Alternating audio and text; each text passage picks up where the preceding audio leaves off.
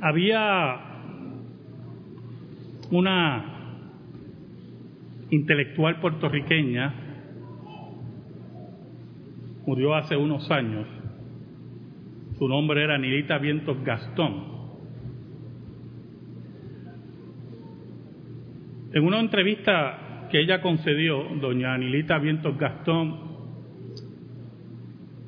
le preguntaron cuál era su mayor temor en la vida. Y ella, ni corta ni perezosa, contestó, quedarse ciega. Y le preguntaron por qué era su mayor temor en la vida. No quedar paralítica, no quedar cuadraplégica. Y ella decía, no hay mayor placer en mi vida que leer. Y solamente pensar que no puedo leer me da un profundo pánico, me paraliza.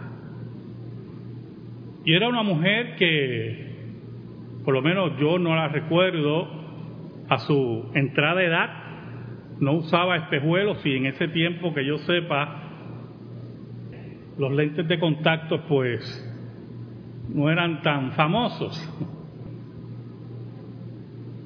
La ceguera, por lo menos para personas como Nilita Vientos Gastón y un servidor que amamos la lectura, es un temor patente.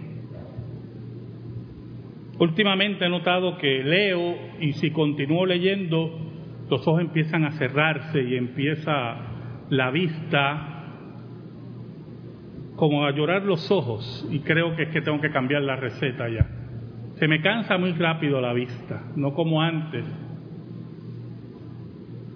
Pero aparte de la ceguera física, que puede venir por muchas razones, siempre hablamos de la ceguera espiritual. Esa ceguera que es característica de aquellos que no conocen a Dios. Pero personalmente, no tiene que compartir lo que voy a decir ahora, no está escrito en piedra.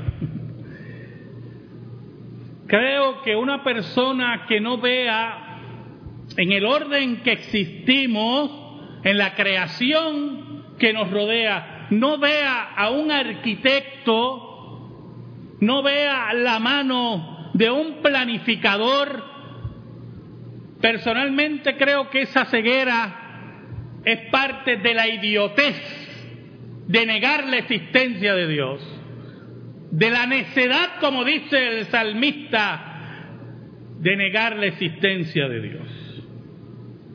La ceguera inútil de los hombres es el título de mi sermón.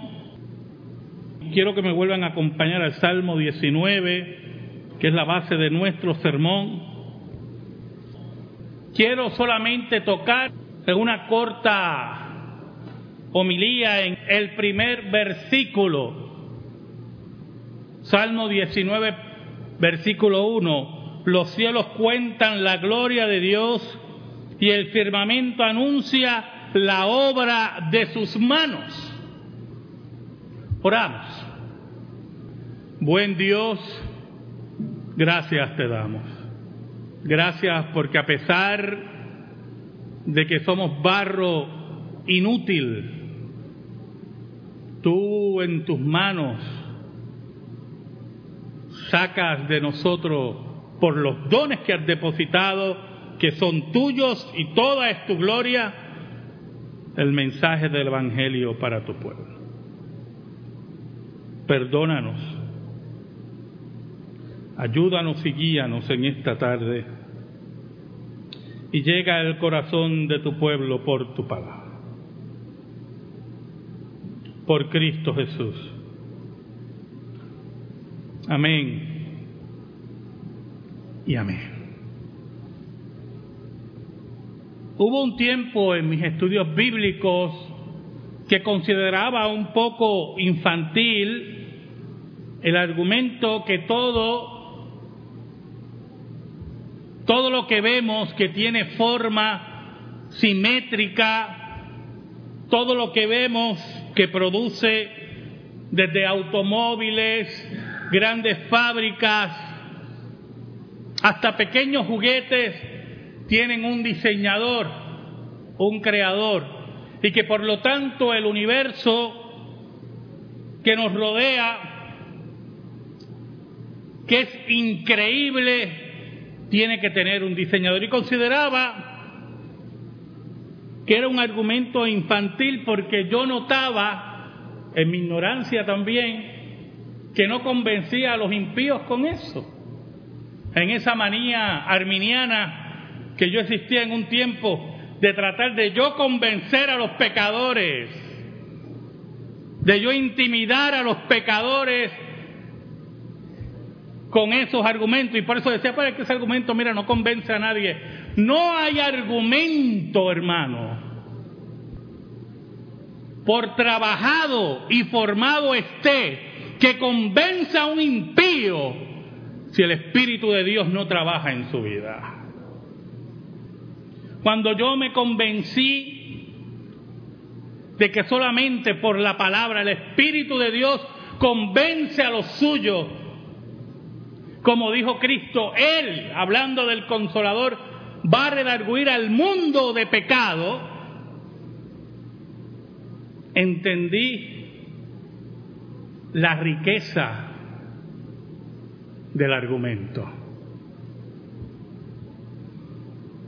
No hay ceguera más demencial que aquella que no ve los procesos de mitosis en la célula de fotosíntesis, de reproducción, de toda la maravilla de la creación, de las migraciones, no ve en ello un creador, un diseñador y un arquitecto. No hay peor ceguera que aquella que no reconoce que detrás de estos grandes eventos que ocurren cada día frente a nuestros ojos, Dios no está presente. Número uno, hermanos. Una pregunta que siempre se hace en teología sistemática de inicio. ¿Por qué Dios creó al hombre? Y como hemos contestado muchas veces desde este púlpito, porque así Él quiso. Dios no estaba obligado de crear al hombre. Dios no tenía problemas de soledad. Dios no tenía problemas de falta de compañía. Dios estaba completo. Pero en su soberanía y su sabiduría, que nosotros no entendemos, decidió un día crear al hombre y la mujer. Y antes de crear al hombre y la mujer, le creó un espacio un lugar para que viviera. Pero lo interesante de esa creación es que para que el hombre la disfrutara y la mujer la disfrutara, la creó perfecta.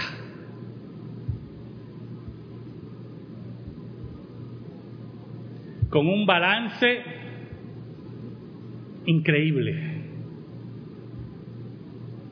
Con disfrute para los ojos,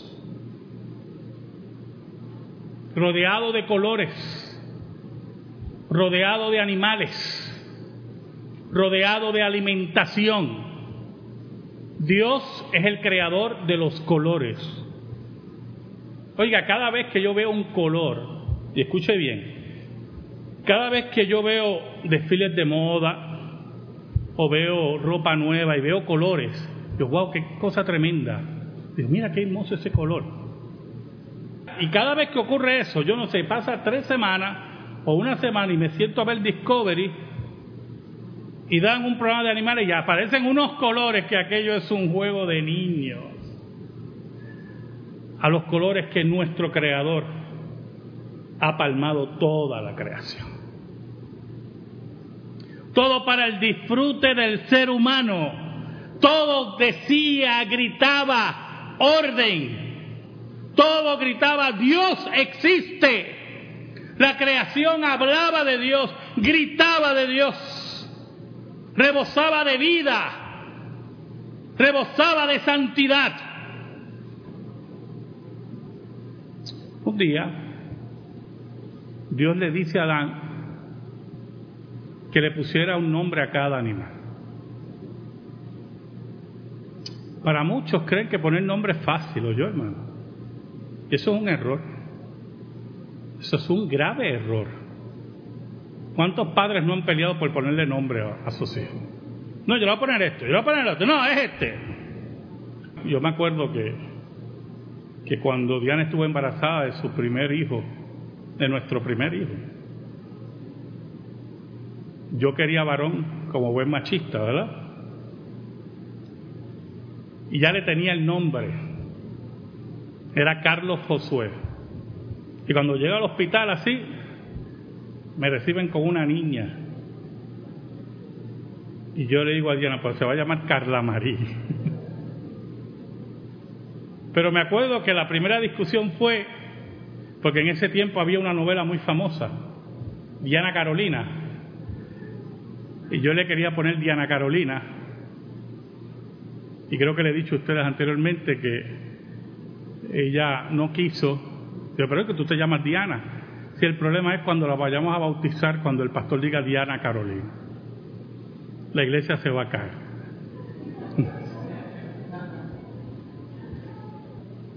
Acá en el occidente, hermanos, los nombres nosotros no los relacionamos con los hechos. Mi papá y mis padres me pusieron Carlos porque mi papá se llamaba Carlos y mi otra hermana, la segunda que vino, Alba, porque pues mi mamá se llamaba Alba. Y cuando vinieron los otros dos, pues se acabaron los nombres. No había una relación, pero en el oriente es diferente. Los nombres tienen significado. Están relacionados con eventos o con la misma constitución a, lo, que usted le da nombre. Por eso, cuando los animales iban donde Adán, aquel que no tenía referencia, a diferencia de nosotros que tenemos referencias para poner nombre, Adán no tenía mayores referencias, no tenía pasado, su futuro todavía no era muy claro. Por lo tanto, cuando vinieron los animales donde él, enviados por Dios, para que él le pusiera nombre, indica el gran conocimiento y la inteligencia increíble de Adán para poner nombres, como ocurre en Oriente, relacionados con lo que venía frente a él. Y no poniendo nombres, con mucho respeto lo que voy a decir ahora, como ocurre ahora cuando yo era maestro, que yo pasaba lista y me decían un nombre de una muchacha y yo no se podía ni pronunciar.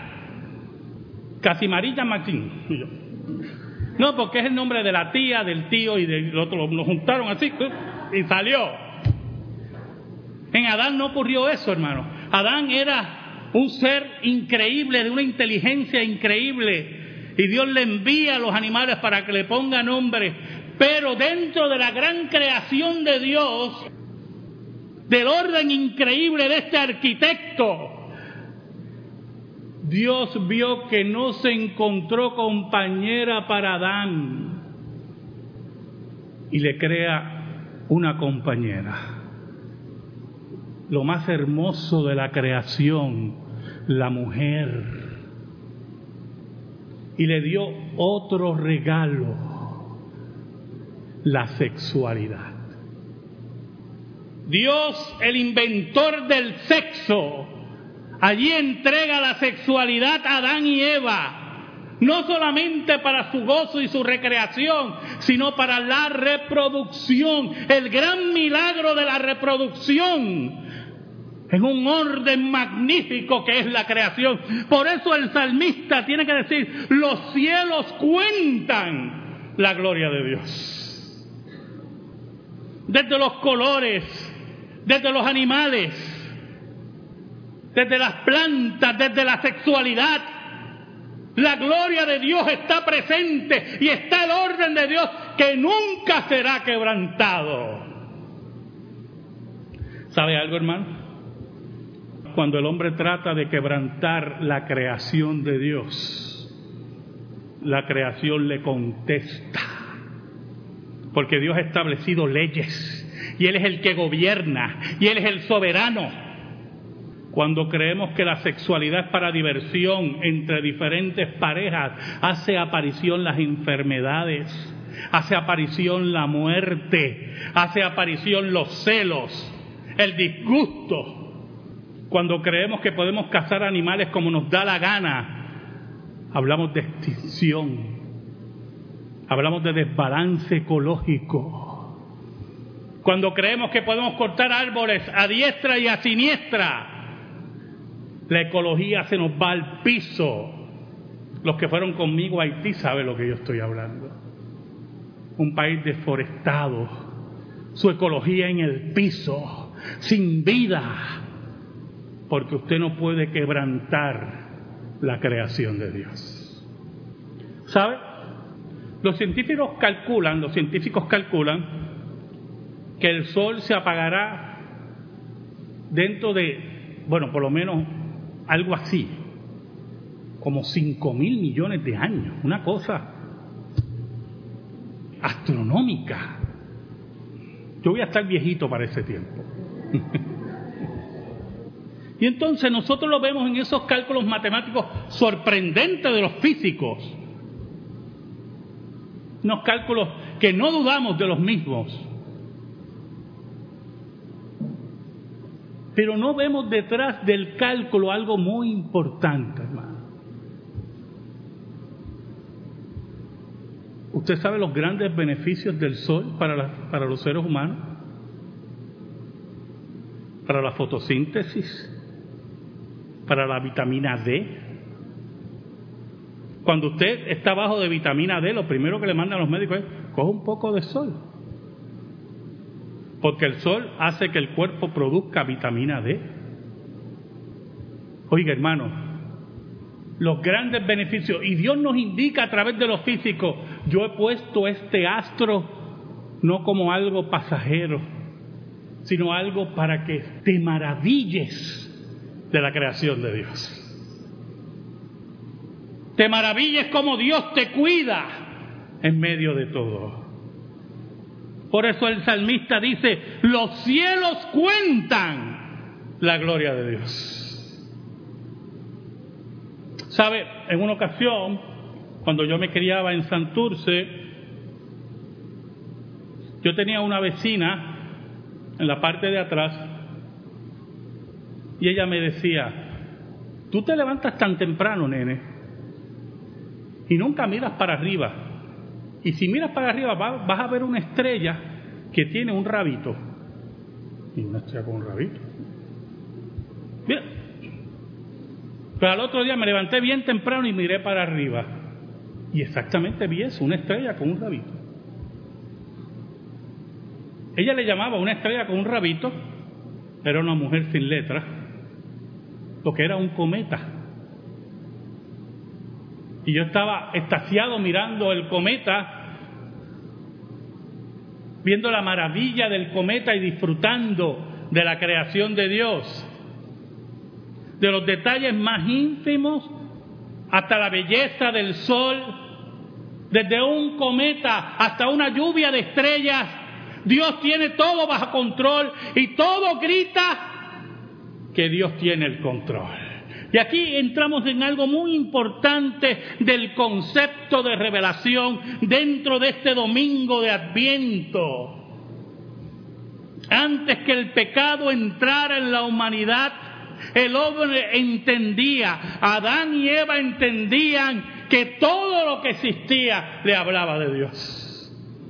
Le hablaba de su sabiduría, le hablaba de su orden, pero le hablaba de su misericordia y de su amor, porque Dios se lo entregó a ellos para que lo disfrutaran, para que lo vivieran, para que vivieran en una plenitud única.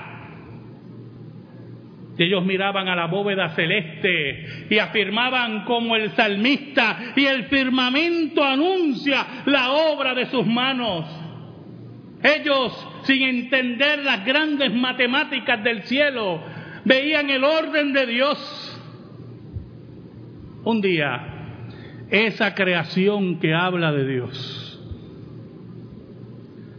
recibió una visita. El pecado. Un día, Eva estaba en el huerto cerca del árbol de la ciencia del bien y del mal y fue engañada. Y Adán tomó la decisión conscientemente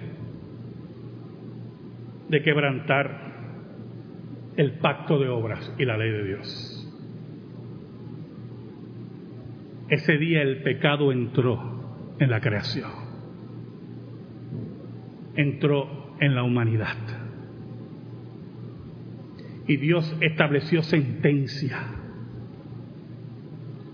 Ahora el hombre tenía que cultivar la tierra y ya no era la tierra noble, la tierra que iba a producir, no, esta tierra que iba a dar cardos y espinas la creación entraba en juicio de Dios, entraba en el maltrato del hombre por el pecado.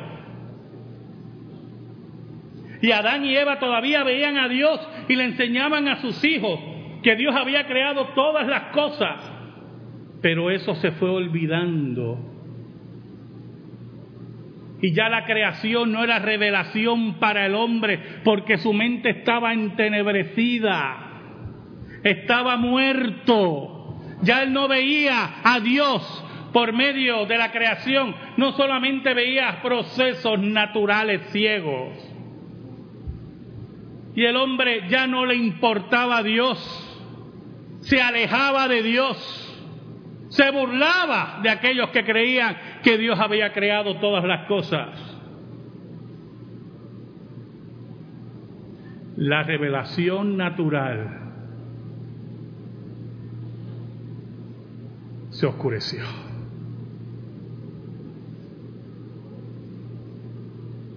¿Dónde el hombre podía encontrar a Dios ahora?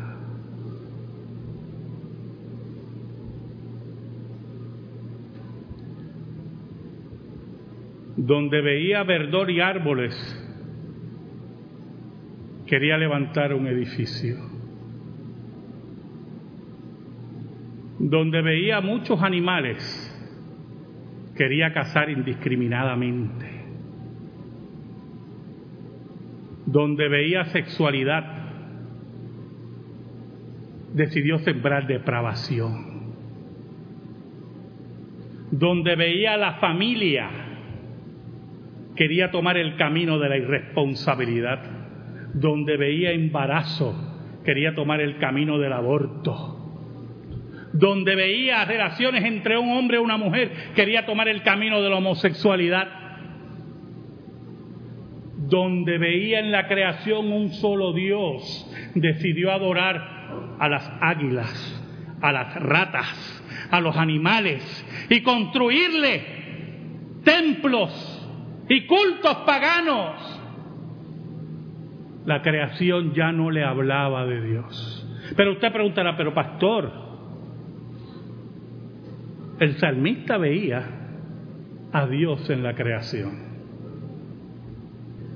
El salmista recibió otra revelación. Una revelación que cambió su vida y quitó su ceguera, la que hablamos al principio, y le dio nuevos espejuelos. Y el salmista volvió a ver a Dios en los árboles, en los animales, en la sexualidad, en la familia.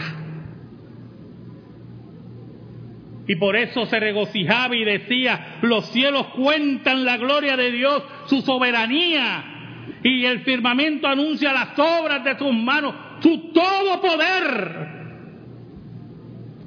Esa revelación que el salmista recibió fue la que vino a corregir la revelación natural. ¿Cuál fue esa revelación? ¿Cuál fue esa revelación que cambió al hombre? y lo puso de nuevo en sintonía con Dios. La pregunta es, y va más profundo, ¿tienes tú esa revelación? Amén. Gracias te damos, Señor, Dios verdadero, por tu palabra, única regla de fe y conducta. Que esa palabra sea atesorada en nuestra vida y en nuestro corazón. Por Cristo Jesús. Amén. Y amén. Estamos en silencio, hermanos.